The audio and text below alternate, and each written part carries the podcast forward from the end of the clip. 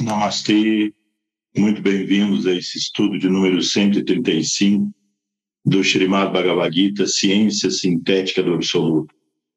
A revelação de Sri Krishna, correspondente ao Sanatana Dharma, a essência de toda a sabedoria, a herança de todos os seres nessa era de Kali Yuga que nós vivemos, na busca da síntese na busca da unidade de todos os seres e todas as coisas, superar nosso estado de ignorância dentro desse processo do mundo e alcançar a percepção da verdade. Então vamos iniciar, como fazemos sempre, com os mantras dedicados ao Senhor Ganesha e ao Senhor Dhanvantari desculpe, é o Senhor Ganesha e é o Senhor Narayana em sua forma de Naranarayana, em sua forma de Sarasvati Devi, a deusa da sabedoria e o grande sábio Vyasa. Coloquem as mãos juntas em Pranamudra no centro do peito.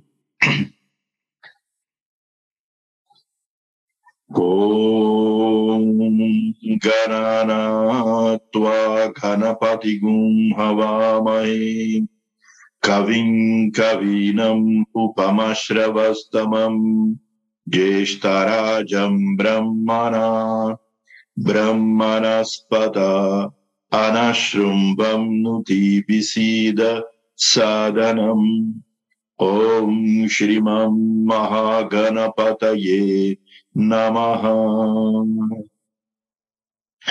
Om Namaste Naradevaya Namo Narayanaya Cha Badrivananathaya Yoginam Pataye Namaha Narayanam Namaskritya Naram narotamam Narottamam Devim Sarasvatim Vyasam Tato Jaya मुदीरये नारा नारायणा जतौ। जगातास्तिस्तैस्तिस्तौ शूदसङ्कल्पनतौ। च वंदे कृष्ण अर्जुनौ सरा। ओ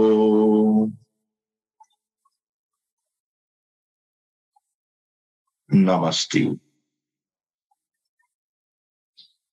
Bem, nós vimos até nosso estudo passado, no capítulo 18, Paramahamsa Dharma Gita, o Srimad Bhagavad Gita, na versão da Shuddha Dharma Mandalam, nós vimos então até o verso 13. Lembrando então quanto o Senhor Narayana, em sua forma de Sri Krishna, nos mostra a importância de exercermos o discernimento, adquirir conhecimentos corretos através de estudos como esse, através da leitura, do estudo dos textos sagrados, dos comentários dos acharyas, em primeiro lugar, e ir refletindo transformando em seu esse conhecimento. E depois trazer isso para o discernimento na nossa vida. Observar na vida, nos fatos da nossa vida, em cada momento da nossa vida, e tentar identificar nisso aquilo que é eterno daquilo que é transitório. Aquilo que nos leva à paz e à felicidade e aquilo que nos leva ao sofrimento. Discernir. Nessa sequência de etapas, estudar, aprender, refletir sobre isso em si mesmo e usar essa reflexão no discernimento da sua própria vida. não do outro. Entender o universo, mas entender o universo através dos fatos da sua vida. Como nós vamos encontrando que nós estamos realizando verdadeiramente os princípios eternos dos nossos antepassados e mestres. À medida em que nós conseguimos enfrentar os fatos da nossa vida, mantendo equilíbrio, equidistância. O grande tema elogiado por Sri Krishna o tempo todo na Gita.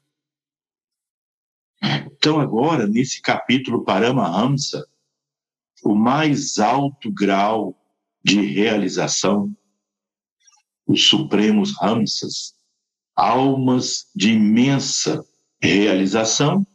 E qual é o sentido prático disso para nós? Saber o que essas grandes almas fazem? O importante é nós termos isso como alvo, como objeto, como objetivo onde nós queremos chegar. Então, ao longo de todos esses shlokas, desses versos da Gita, Sri Krishna vai nos explicando. Primeiro, nós trazemos nossas ações para o campo do yoga. Procuramos evitar que o fruto da ação nos escravize usando o nosso discernimento. Atuando em todas as coisas que nós fazemos como servidores da divindade e não para o nosso próprio proveito pessoal. Não apegar se aquela ação produz satisfação agrado ou se produz desagrado. Isso faz com que o yoga não seja uma prática em cima de um tapete durante meia hora, uma hora, ou sentado na sua posição preferida. O yoga é a vida. Como nós, além dessa, dessas ações, buscamos relação com a verdade? Esse é um processo progressivo. Enquanto nós estamos muito ocupados nas atividades do mundo, enquanto nós buscamos prosperidade e felicidade nesse mundo, cumprindo os nossos deveres com a sociedade, são de grande importância a prática dos rituais, ou é de grande importância a prática dos rituais, cerimônias, os métodos de purificação. Como nós já comentamos na nossa reunião passada, os Vedas trazem todo um sistema chamado de Karma Kanda, ou seja, uma infinidade de rituais, cerimônias invocando aspectos do Supremo, rogando saúde, bem-estar, que nos ajude a nos libertarmos dos nossos sofrimentos, que nos ajude a realizar o bem-estar, a saúde, a harmonia, a paz e a felicidade nesse mundo, que nos traga aqueles bens, aquelas relações humanas, relações com a natureza, que nos deixe eh, com o sentimento de paz, de harmonia, de prosperidade.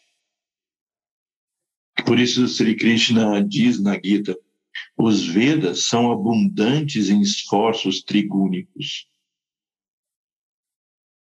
Ou seja, quando nós fazemos esses rituais pedindo prosperidade, pedindo bens materiais, pedindo que nos liberte de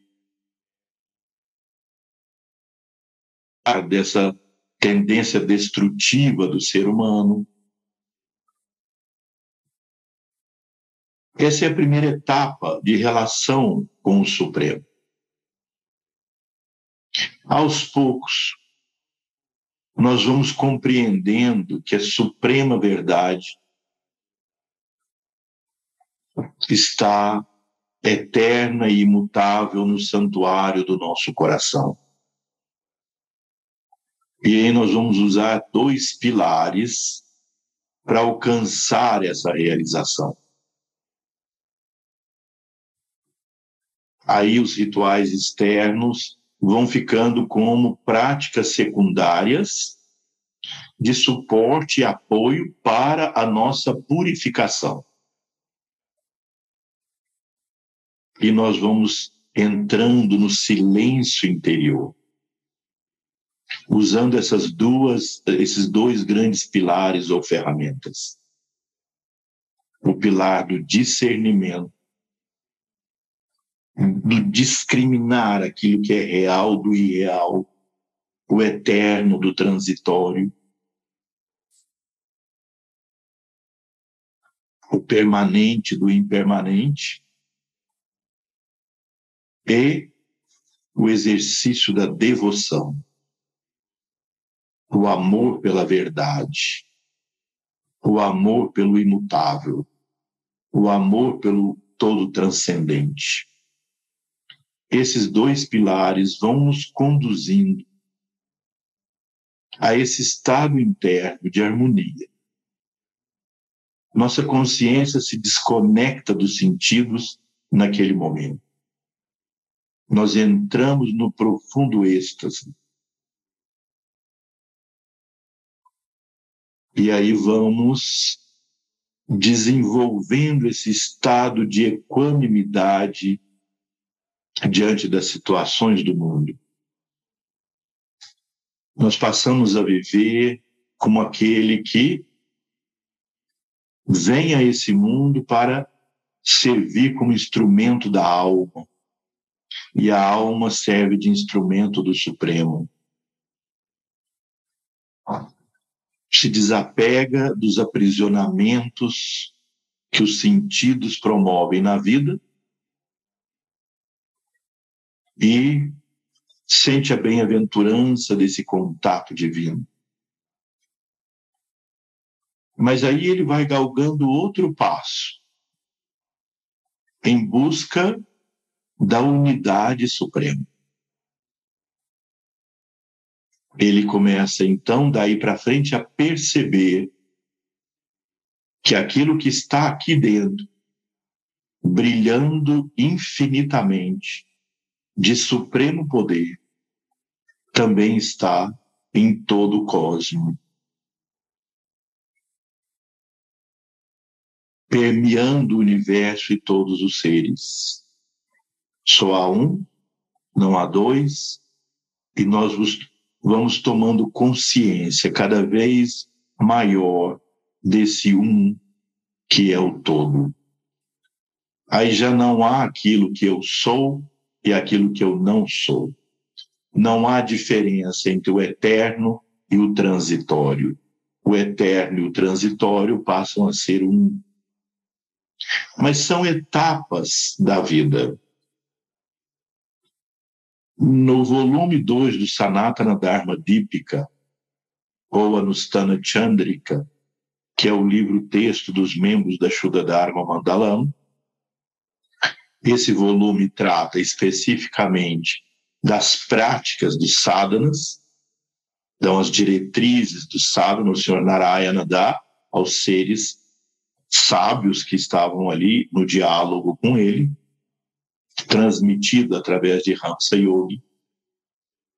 No prefácio do volume 2 do Sanatana Dharma Dipika, Swami Subramani Ananda nossa primeira autoridade iniciática externa, um grande personagem da Índia. Swami Subramania Ananda, ou ser Subramania Ayera Vergalo, ele pergunta, comentando sobre essas práticas, os rituais são indispensáveis para a iluminação? E ele diz: não, não são. Quem é que não que prescinde? Quem é que não necessita dos rituais? Aí ele coloca as condições para que ele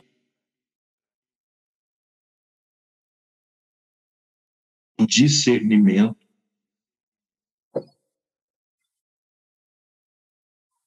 um profundo estado de equidistância, equanimidade, e já ter desenvolvido esse estado de paz mental. Ecatuam, equanimidade. Como a imensa maioria de nós ainda não conseguiu esse estado, os rituais têm importância na nossa vida, no nosso sadhana espiritual. O ser humano, por natureza, é ritualístico. Mas então, eu digo tudo isso para nós agora vermos esses próximos versos. Então, agora, o verso 14. Quando teu entendimento, iluminado pela revelação, obtiver firme convicção, livre de dúvidas, alcançarás a serenidade durante a meditação e então lograrás realizar o yoga. Vamos ver esse verso em sânscrito.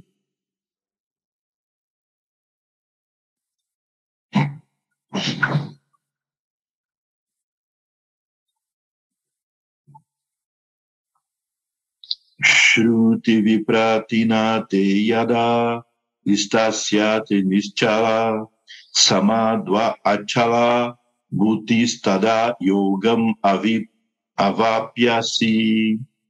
Veja, essas palavras em sânscrito têm um profundo significado que nos ajuda a compreender, como também nos outros versos, nos ajuda a compreender aqui. Shruti vipratipana. Essa expressão ela foi traduzida de duas maneiras pelos acharyas que escreveram os comentários ou baixas da Gita. Shruti. Essa palavra Shruti é muito importante, porque ela é uma classificação de todos os textos sagrados que foram revelados diretamente por Deus. Então, por exemplo, os Vedas são Shruti. A Gita é Shruti. Porque o próprio Senhor está dizendo. A palavra Shruti tem relação com audição. Então, é aquilo que a humanidade através dos seus seres espirituais, dos seus grandes sábios, ouviram diretamente da divindade. Então, os Shruti têm a máxima autoridade dentro dessa cultura de síntese, da cultura espiritual. Na Bíblia, aquilo que for a revelação direta da divindade é Shruti. E assim, nos textos sagrados de todos os povos. Depois do Shruti, vem Smriti. Smriti são, ou significa recordação. Os sábios, agora não com a autoridade do Supremo, não uma revelação direta do Supremo, nas suas encarnações divinas. Os sábios se lembram da tradição do conhecimento e trazem esses conhecimentos da tradição e escrevem seus comentários. Eles também têm grande importância, mas são textos considerados abaixo hierarquicamente dos Shruti. Então, aqui, muitas vezes, as pessoas traduzem, os, os eruditos estudiosos traduzem Shruti como os Vedas. Shruti Vipratipana. Vipratipana significa aquilo que os Vedas ensinam, aquilo que os Vedas revelam.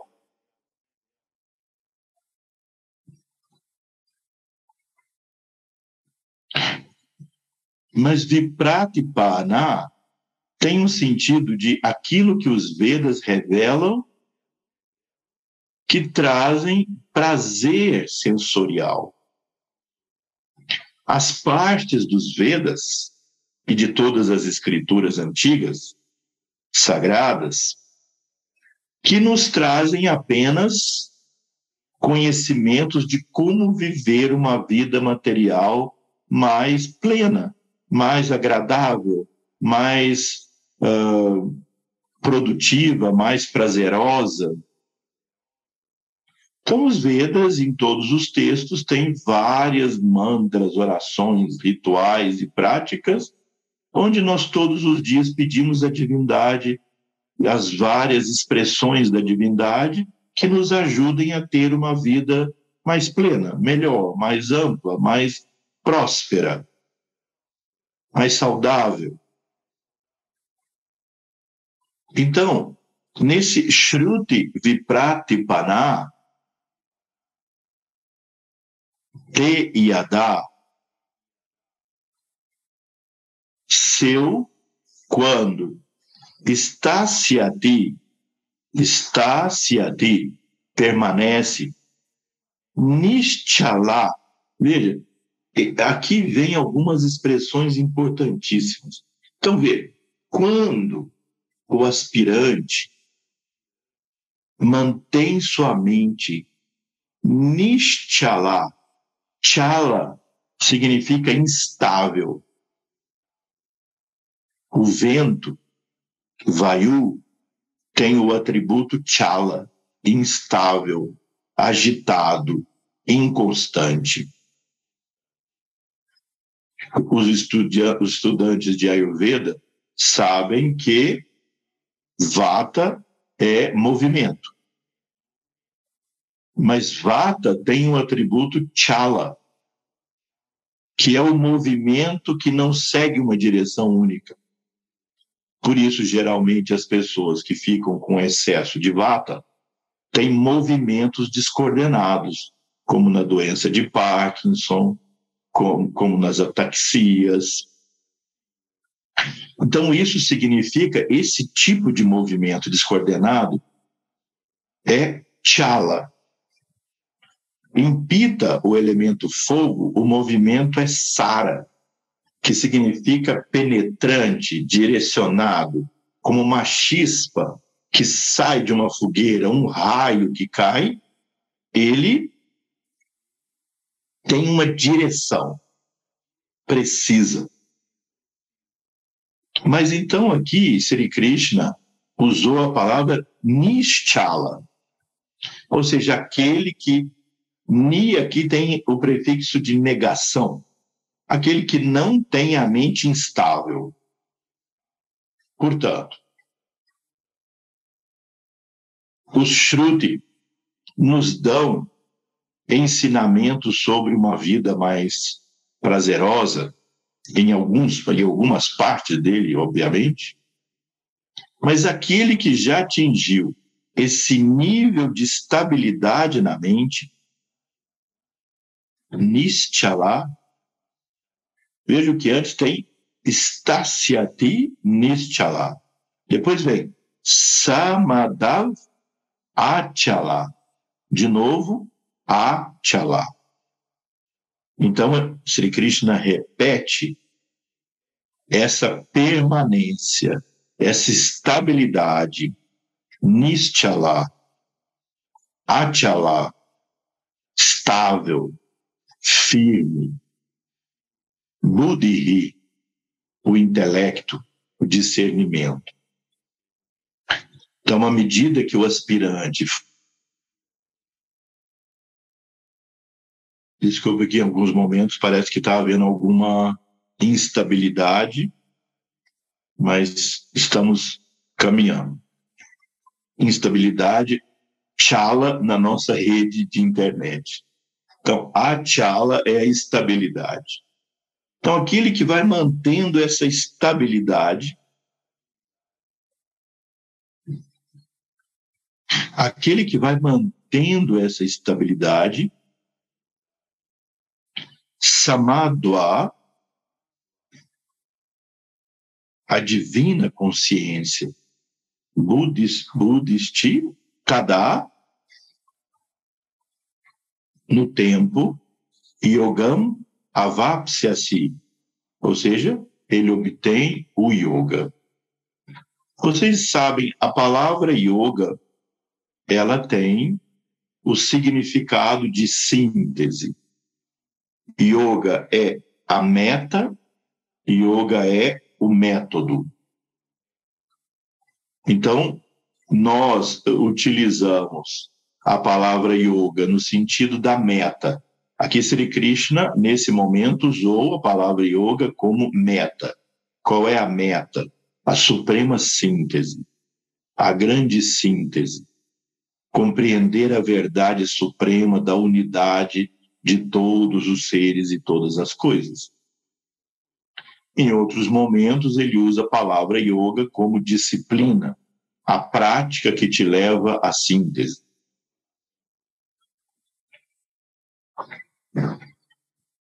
Então, esse é o sentido mais literal desse verso. Quando o seu Budi cessa de buscar essa hipnose prazerosa e ao mesmo tempo de desprazer, que às vezes as, as escrituras sagradas até te of, oferecem, em alguns momentos, em outras eh, traduções, a palavra shruti, é aquilo que você ouve. Aí, alguns outros dos comentaristas dos sábios antigos usaram a palavra shruti não para dizer das escrituras sagradas, mas colocando no âmbito da pessoa aquilo que ela ouve.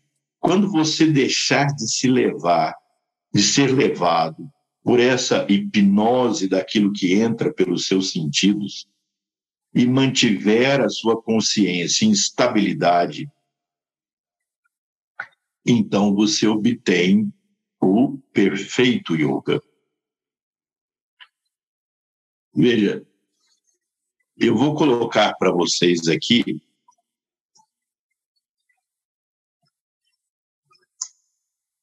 um verso interessante de um sábio antigo chamado, que viveu no século XIV, chamado Madhavendra Puri.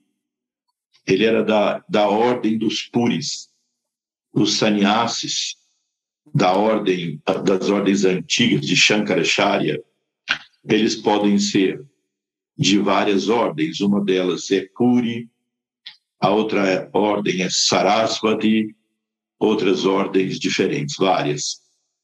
Mas então, Madhavendra Puri era, foi um grande santo do século XIV, devoto, muito dedicado à devoção.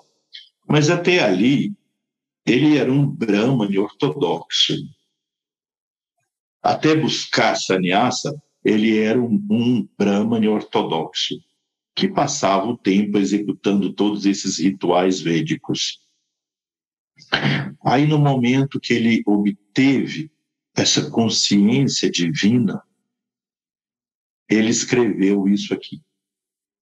Veja, desejo pedir desculpas a todos os tipos de rituais. pois não tenho tempo para segui-los. Então, querido Sandhya Vandanam, Sandhya Vandanam são os rituais como a nossa prática da saúde matinal, o Yoga Sandhya. É tradicional em todos os seguidores do, da, da cultura védica fazer as práticas de Sandhya, que são os períodos de transição. São três períodos considerados Sandhya. E na Dharma Mandalam isso é extremamente respeitado e seguido. O Sandhya do despertar, que é o nascer do sol, então, um tempo antes do nascer e um tempo logo depois, esse é um período extremamente auspicioso, onde se realiza a prática que nós chamamos, que os mestres chamaram de Yoga Sandhya. O outro é o final da tarde, quando o sol vai se pondo, é outro período extremamente auspicioso, Sandhya. E ao meio-dia, quando o sol está a pino. Então, aqueles que se dedicam intensamente ao sadhana fazem três práticas por dia: antes do nascer do sol, ao meio-dia e no final da tarde. A maioria dos ashrams, essas práticas são feitas regularmente.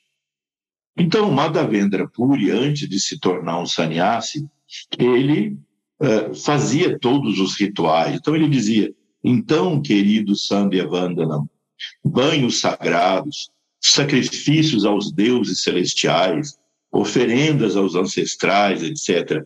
Por favor, deem-me licença. Agora, onde quer que eu me sente, eu me lembro do Senhor Supremo. E isso é suficiente para me libertar da escravidão. Veja, é claro que isso não é para todos nós.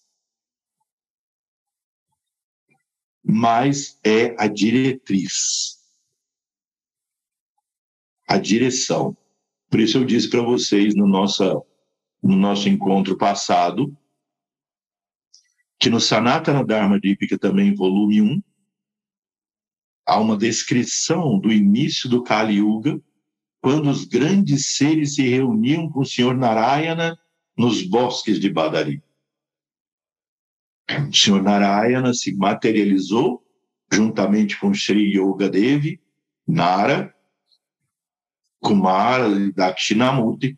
Eles se materializaram ali naquele momento extremamente auspicioso e sagrado, e os sábios ali reunidos indagaram ao Senhor sobre como nós deveríamos nos comportar nesse Kali Yuga, já que o tempo de vida das pessoas era mais curto, as ervas sagradas já não cresciam como no passado, a memória das pessoas já não era capaz de conter essa infinidade de mantras, rituais e cerimônias,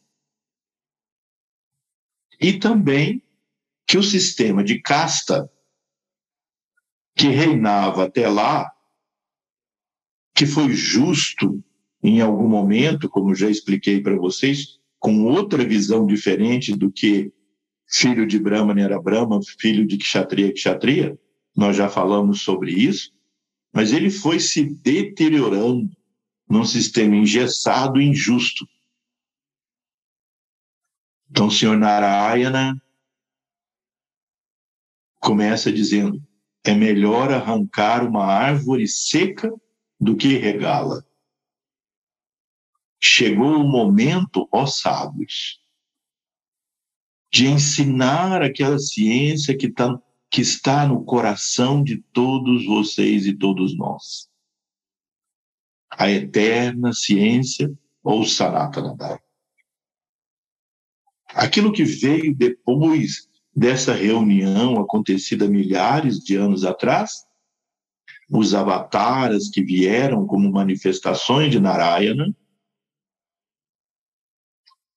Rama, ainda no Dwapara Yuga, depois Krishna, já no alvorecer do Kali Yuga, Buda, Jesus e outros, vieram trazer esse ensinamento sagrado de síntese. com dorares fecha as portas e janelas e adora o Senhor no seu coração. A síntese. O Sermão da Montanha e todas essas coisas já familiares para nós no Ocidente fazem parte desse Sanatana Dharma.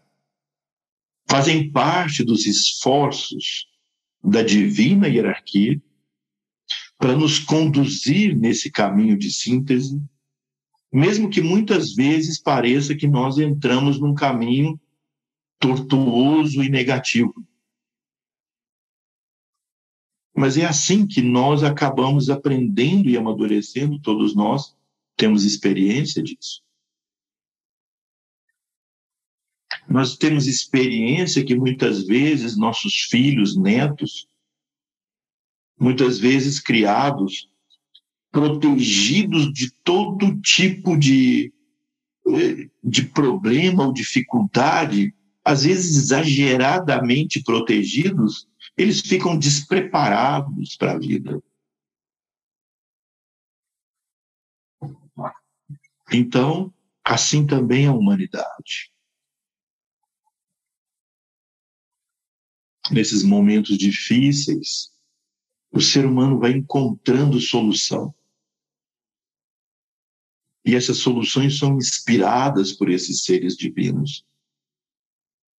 Não é necessário que eles fiquem fazendo aparições, que eles fiquem nessa constante manifestação esotérica, mediúnica, cheia de visões e cheias de mistérios. Não, eles inspiram.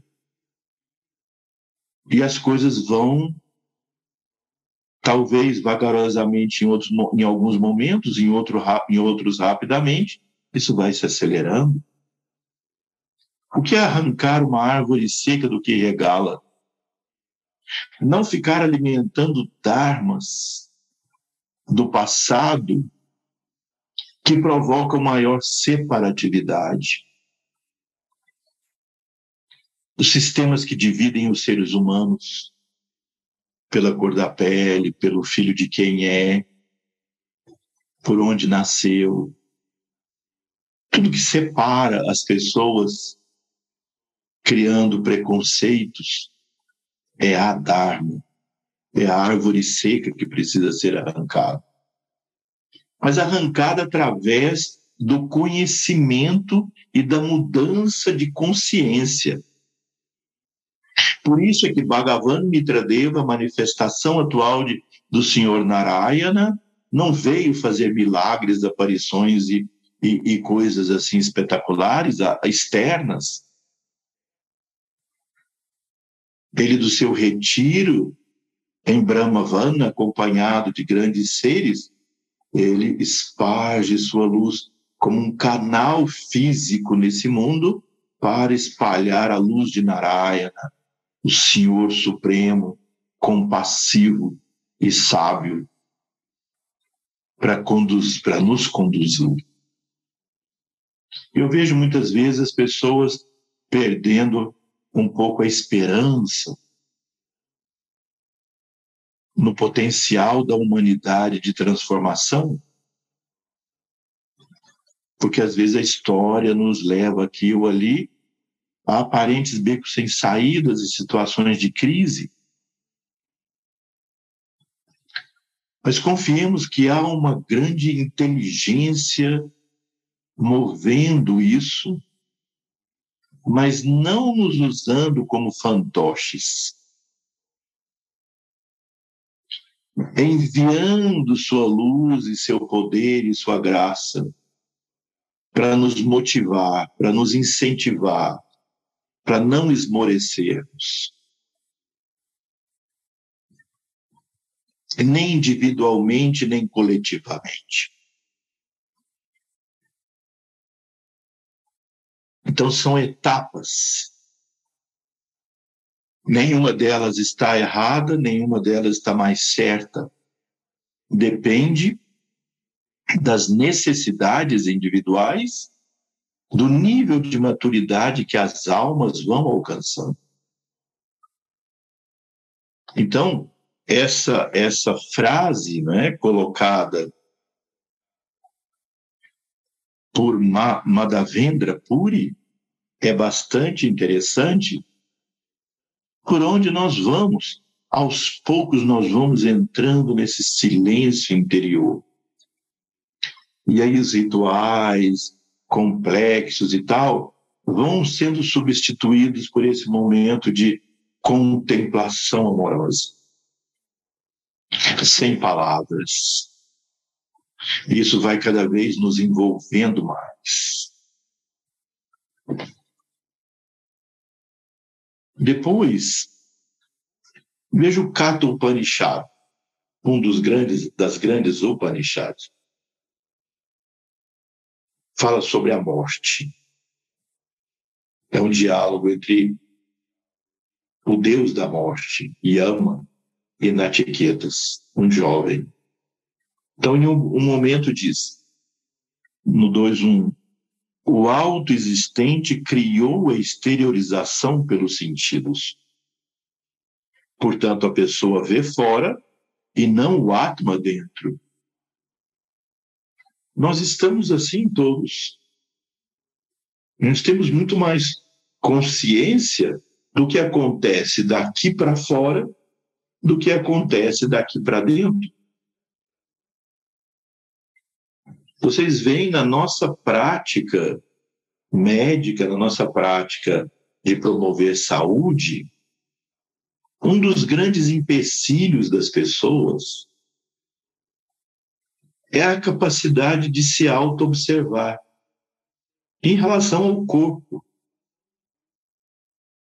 Você pergunta para algumas pessoas como são suas fezes, como é sua urina, você sente fome e a pessoa não sabe. Tem uma vaga ideia teórica, mas não não se percebe. Agora vocês podem imaginar se a pessoa não percebe o próprio corpo.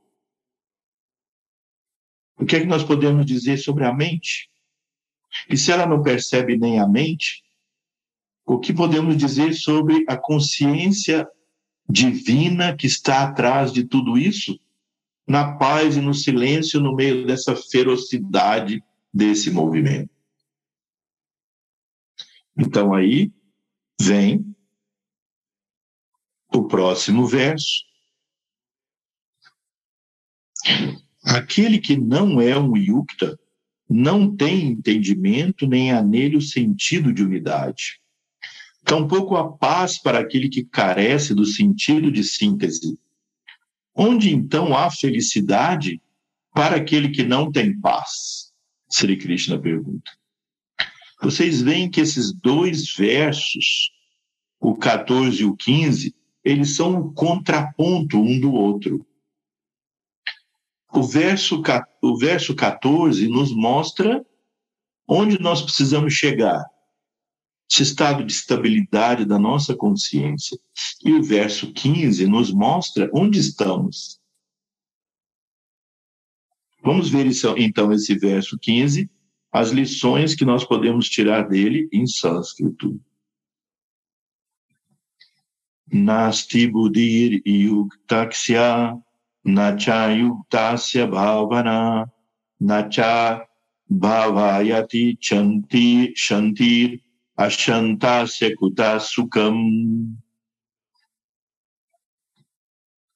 Então, aqui vem na, não.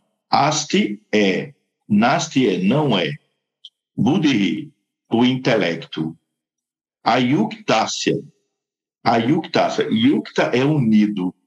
Ayuktasya é desunido, não unido. Na, não. Cha é a yuktasya, não unido, bhavana, a contemplação, na, não, cha, e, abhavayataha. Ou seja, por causa dessa desconexão e se voltar totalmente para os sentidos externos, não há essa união, não há paz. A Shantácia. Shantihi Ashantasya. A paz não há, ou seja, não pacífico, não paz. Kutaha, onde Sukha, ou seja, essa pessoa não consegue ter paz e onde não há paz, não há felicidade.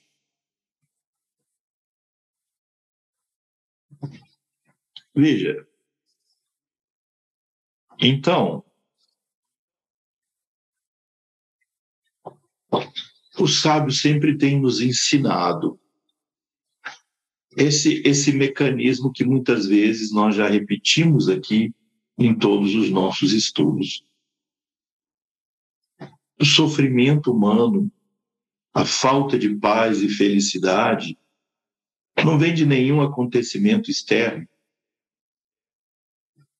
do indivíduo, vem essencialmente da hipnose que a mente que tem em relação aos objetos dos sentidos. E há uma história bastante interessante, ilustrativa,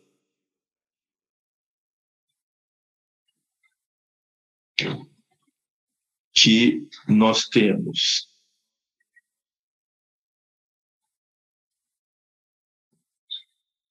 que mostra esse apego da mente aos sentidos e como isso leva ao sofrimento.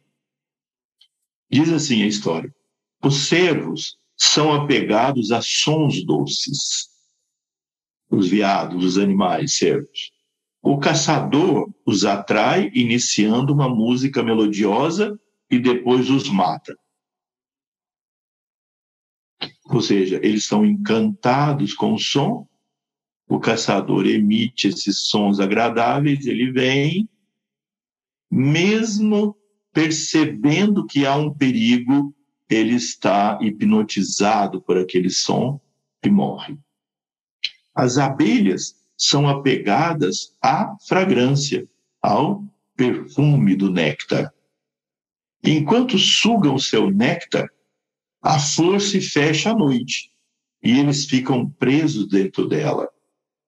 Então há uma outra história que complementa essa que sobre as abelhas especificamente. As abelhas vêm sugar o néctar da flor de lótus. Mas está tão gostoso que vai entardecendo e elas não percebem, tão hipnotizadas com aquilo, que elas não percebem que a flor está fechando. E essa outra história diz: a abelha entra, e ela então vê que a flor fechou e ela ficou presa lá dentro.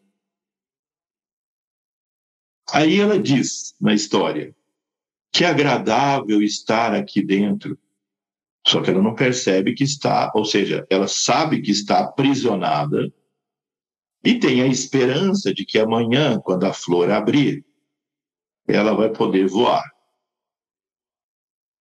Porém, o elefante vem e arranca a raiz com a flor e come. E aí a abelha, dentro da flor de lótus, diz: Olha que delícia! Eu vim passear junto com a minha flor. Só que ela não percebeu que foi passear para dentro do estômago do elefante e que aí ela vai morrer quanto da nossa hipnose na vida é também assim. Nós percebemos os perigos que as coisas nos trazem de ambição. Não é? Veja, a ambição, ela hipnotiza. Muitas vezes o desejo de poder. E outros encantamentos e aí, mesmo tendo, talvez isso me traga sofrimento, ou para outras pessoas, ainda assim aquele encantamento do prazer nos mantém presos ali. Mas então, voltando a essa história. Os peixes são capturados pelo desejo de comer e engolem a isca dos pescadores. Os insetos são atraídos pela luz. Eles chegam muito perto do fogo e se queimam. A fraqueza, do, a fraqueza dos elefantes é o sentido do tato. O caçador usa isso para prender o elefante. Macho, usando a elefanta fêmea como isca para atraí-lo para a cova. Ao entrar na cova para tocar na fêmea, o elefante macho não consegue sair e é morto pelo caçador. Todas essas criaturas são atraídas para a morte por um de seus sentidos. Um é a audição, o outro é o paladar, o outro é o olfato, o outro é a visão, o outro é o tato. Os mestres aqui, quando construíram essa história, deram um exemplo de cada um dos cinco sentidos que atrai aquele ser vivo e o leva à autodestruição. Todas essas criaturas são atraídas para a morte por um de seus sentidos. Qual será, então, o destino de um ser humano que desfruta dos objetos de todos os cinco sentidos? Não é? O ser humano tem o privilégio de ser atraído pelos cinco sentidos, todos. Não como esses animais que são por um sentido predominante. O ser humano exageradamente atraído pelo paladar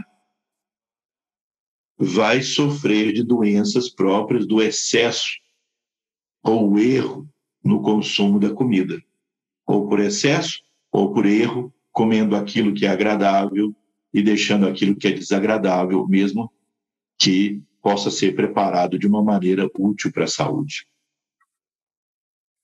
Nós somos encantados com a visão, por isso tantas propagandas, tanto visual, né? o mundo é visual, que nos hipnotiza no prazer, nos faz muitas vezes comprar coisas que nós não precisamos, consumir, e etc. E tantas outras coisas ligadas à estética, a tudo isso. A audição, né? Todos os cinco sentidos. Então, aquele que está voltado para fora, ligado aos sentidos, hipnotizado, não consegue ter paz.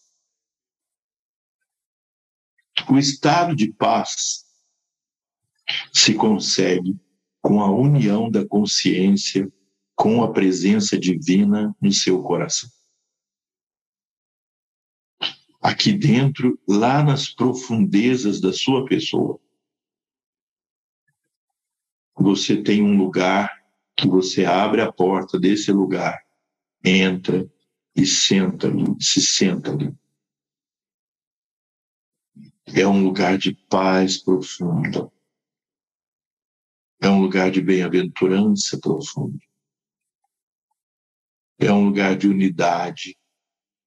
Todos os dias nós temos que entrar nesse jardim, desfrutar desse estado de paz e trazer esse perfume, esse sabor da paz interna.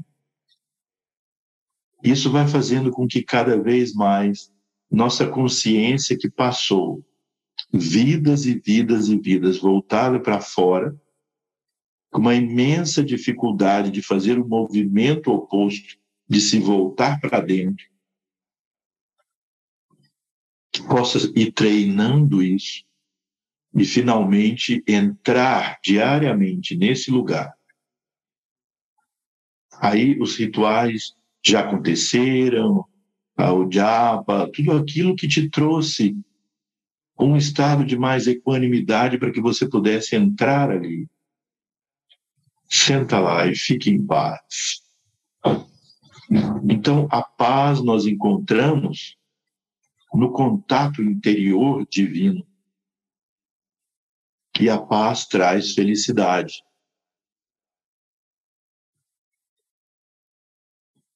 Onde não há paz, não há felicidade. E onde há felicidade, também há bondade. Vocês percebem que a pessoa que é natural, que está naturalmente em paz, ela se sente naturalmente feliz. E a pessoa que se sente naturalmente feliz, ela é naturalmente bondosa. Eu não digo daquela pessoa que se sente é, alegre por um prazer, mas a pessoa que está em paz interior e se sentindo feliz, ela abre os olhos e ela é agregadora. Ela se aproxima, ela sente unido com os demais, mesmo que os outros sejam diferentes. Ela não cria segregação, diferença. Não cria conflito interior e, exterior. E aí a pessoa que está nesse estado pode viver em ahimsa, não agressão, não agressão, conseguir resolver os problemas da vida em estado de lucidez e não agressão. Então, Sri Krishna, nesses dois versos, ele coloca a diferença de estado. Onde está o mecanismo que leva a essa diferença? Tirar a mente dessa inércia do movimento, como diz a, a mecânica, a física, a inércia do movimento para fora, que foi desenvolvido ao longo de milhares de vidas, onde nós fomos construindo nossos corpos externos, nos identificando com eles e a nossa mente voltada para os sentidos. Que é o que você e eu, nesse momento, provavelmente estamos experimentando o que está fora. Quando nós voltamos para dentro, primeiro nós lidamos com um turbilhão mental. O turbilhão mental que surgiu do contato dos objetos dos sentidos.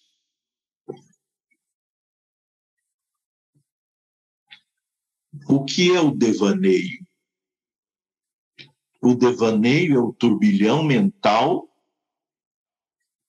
produzido pelos objetos dos sentidos, mas agora independente do contato com os objetos. Compreendem bem? Já não necessito mais do objeto estimular meus sentidos. Eles já estimularam. Agora eu fico no devaneio das impressões e construo meu devaneio mental. E essa é a suprema hipnose. Isso nos leva a erros de julgamento, nos leva à distorção da compreensão, consequentemente, nos leva ao sofrimento. Pacificar esse estado mental. E aos poucos ir trazendo a consciência para dentro. Não para o devaneio mental. Não é um trabalho psicológico aqui que nós estamos nos referindo. É se voltar para dentro para contemplar a chama divina no coração. E aí, como eu disse anteriormente, com as ferramentas do discernimento, entre o real e o irreal, o, o permanente e o transitório, e a ferramenta da devoção, eu vou me aproximando e entrando nesse jardim interior e desfrutando desse estado interno de compreensão de quem de fato eu sou. Então, agora, o próximo verso.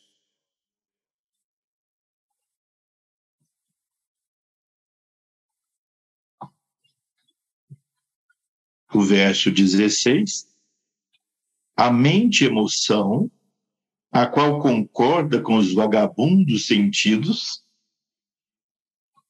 e aqui vem os Gnanendrias,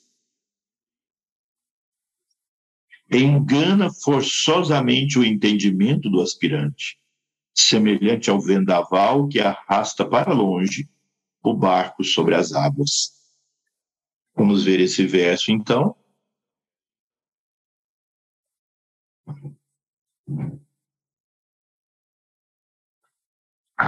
Indriyanam hicharatam yanmano nuvidyate tadasya harati prajnam vayurnavam ivambasi. Indriyanam, dos sentidos, verdadeiramente, e charatam, e os quais maná, a mente, anuvidyate, está constantemente engajada.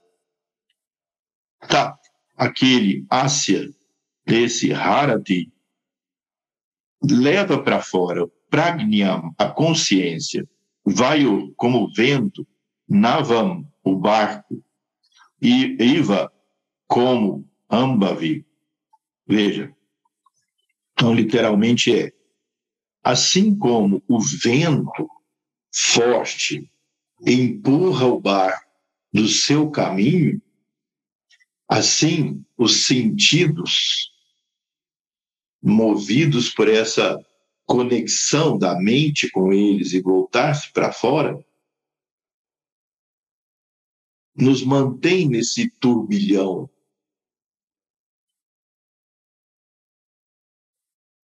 Muitos dizem a mente é como um cavalo selvagem. Né? Isso é um símbolo, uma imagem que já vem de milênios. Você tenta o cavalo está ali bonito, quieto, tranquilo. Você tenta laçá-lo e ele se torna completamente uh, indomável. Então, quando nós olhamos para a mente, não, não, eu sou uma pessoa calma, sou uma pessoa em paz, sou autocontrolado.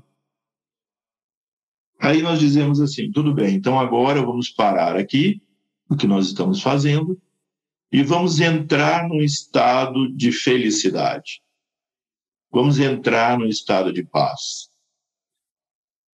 Quanto tempo dura? A pessoa consegue. Em 10 segundos, para quantos lugares a mente foi? Para quantas impressões? Qual é, então, o controle que nós temos sobre o que nós sentimos? qual é a nossa capacidade de ir na direção que queremos, é próximo da mesmo, do mesmo controle que nós temos sobre o clima, que chove, faz sol. A mente é um instrumento fundamental da nossa existência. E, incrivelmente, a nossa educação, mesmo muitas vezes dentro da família e na escola, nos ensina pouco sobre isso, ou quase nada, sobre como disciplinar a mente, como perceber o efeito dos sentidos, E é preciso ter bastante cuidado se a educação não, não está levando nossas crianças a uma visão cada vez mais hipnotizada pelos desejos, aversões, ideias, imagens, sonhos, e deixando os conceitos de disciplina, autocontrole, busca da verdade interior, autoconhecimento, como coisas ultrapassadas e sem utilidade. É preciso ter bastante cuidado para onde a nossa educação leva. Que a mente, ela é maleável ao controle quando bem conduzida. E a mente deve ser conduzida pelo discernimento, pela nossa autoobservação. Repito, adquirir conhecimentos corretos, como aqui, isso que estamos fazendo agora. Eu posso dizer isso com tranquilidade, porque eu me sinto só como um, um repetidor daquilo que os mestres ensinam. Por isso não me sinto o autor. E, ao mesmo tempo, é, analisar esse conhecimento. Incentivar as pessoas a importância desse autoconhecimento, dessa, de aprender a entrar nesse silêncio interior, não dar corda solta para todas as ideias, imagens e desejos que surgem na nossa mente. A nobreza do caráter, da autodisciplina, do autocontrole, não como quem se sufoca, porque isso então dá uma fila de pessoas na porta do, dos psicólogos, dos psiquiatras, porque não é sufocar, é transformar, é aprender, é conhecer, é ter autopercepção.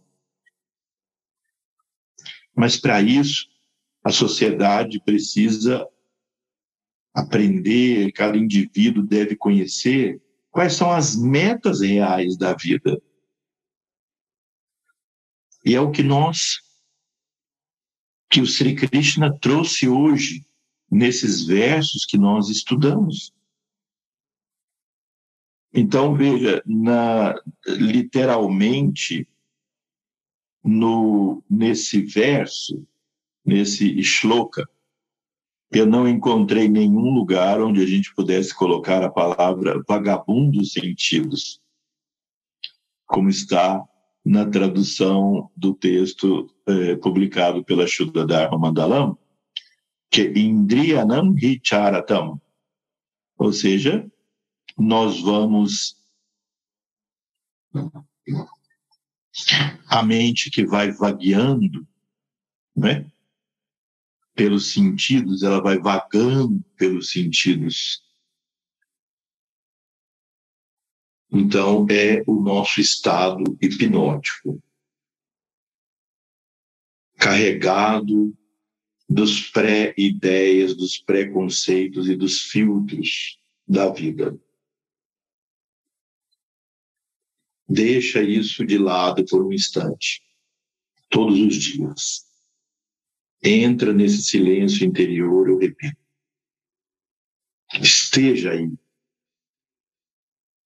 as técnicas são, não podemos substituir o método pela meta, ou seja, a meta pelo método. Muitas vezes nós nos encantamos com o método, mas perdemos a consciência da meta. Vocês podem observar que nesse mundo religioso espiritualista, e aí a gente deve fazer sempre uma autocrítica em todo sentido, que às vezes nós nos perdemos mais nos métodos, seja nas imagens, nos símbolos. Por exemplo, alguns sannyasis rapam a cabeça. Num momento de renúncia suprema, digamos, de se transformar num sannyasi e viver nas montanhas e tal. Aí as pessoas acham que rapando a cabeça, elas estão demonstrando alguma coisa para elas. Ou... Então, mas por que se prender só ao símbolo? Se rapa ou não rapa a cabeça, o importante é o que está na mente. Que tipo de cor de roupa a pessoa usa, que uniforme ela usa, que patentes ela usa. São símbolos que, quando adequadamente aplicados, eles são coerentes, eles são corretos. Mas nunca confundir a meta com os métodos. Nós queremos chegar no contato divino, no contato com o nosso ser supremo.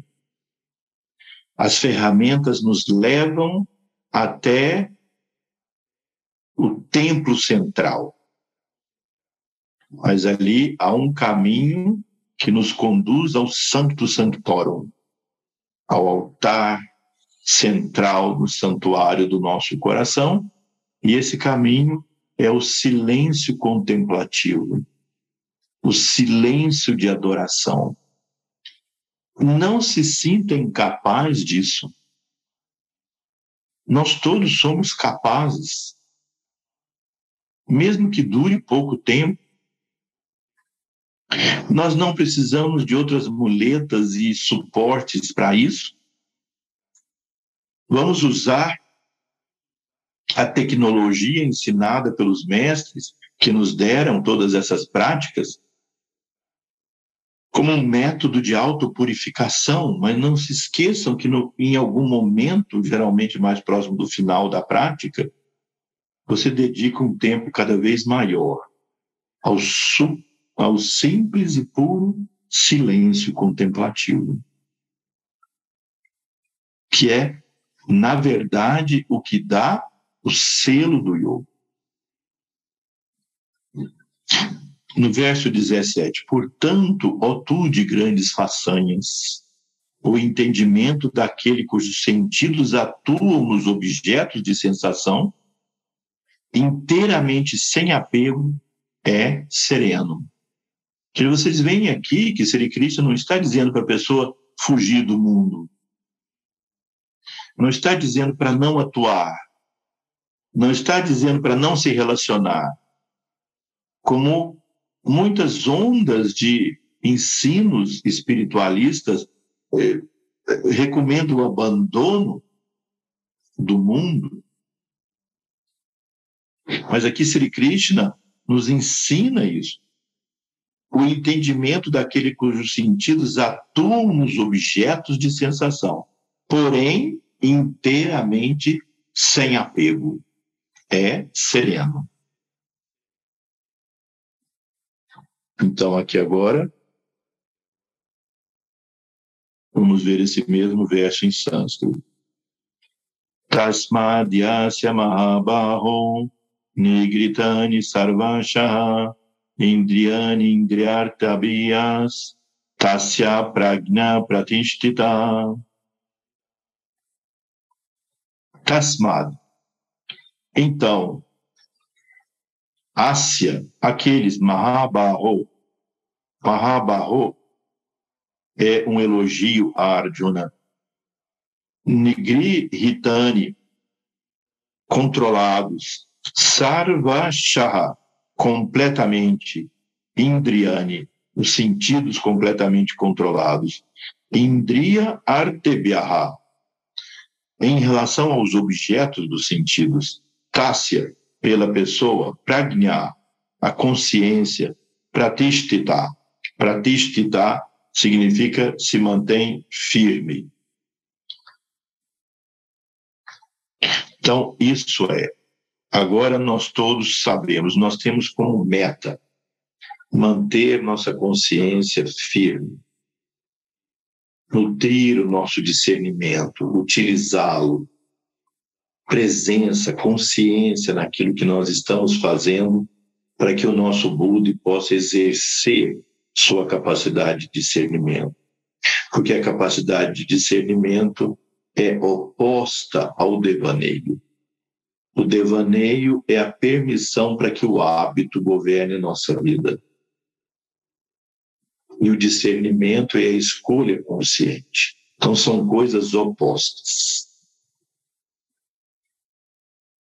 uma lúcida presença e consciência em todos os nossos atos, lembrando que nós só podemos executar esses atos porque o Atma está reluzente no nosso coração. eu posso pensar, falar, sentir, experimentar os sentidos, porque o Atma me dá vida. Então, esse, essas são lições fundamentais de Sri Krishna dadas aqui. Tudo bem? Que a gente possa aprofundar isso em nós, não é? Porque é uma questão prática. Sabendo o que fazer, fazer. A fórmula está, o método está, a direção está. Agora, praticar, seguir. Vamos então fazer nosso mantra de encerramento da nossa reunião de hoje. Kayena vacha manasendriyairva buddhyatmana va prakriti swabhavat karomi sakalam parasmai narayanaye tisamarpayami narayanaye tisamarpayami Shri Guru Pyo Namaha. Hari Om. Namastê Felicidade para todos, uma boa semana e até o nosso próximo encontro, se Deus quiser. Namastê.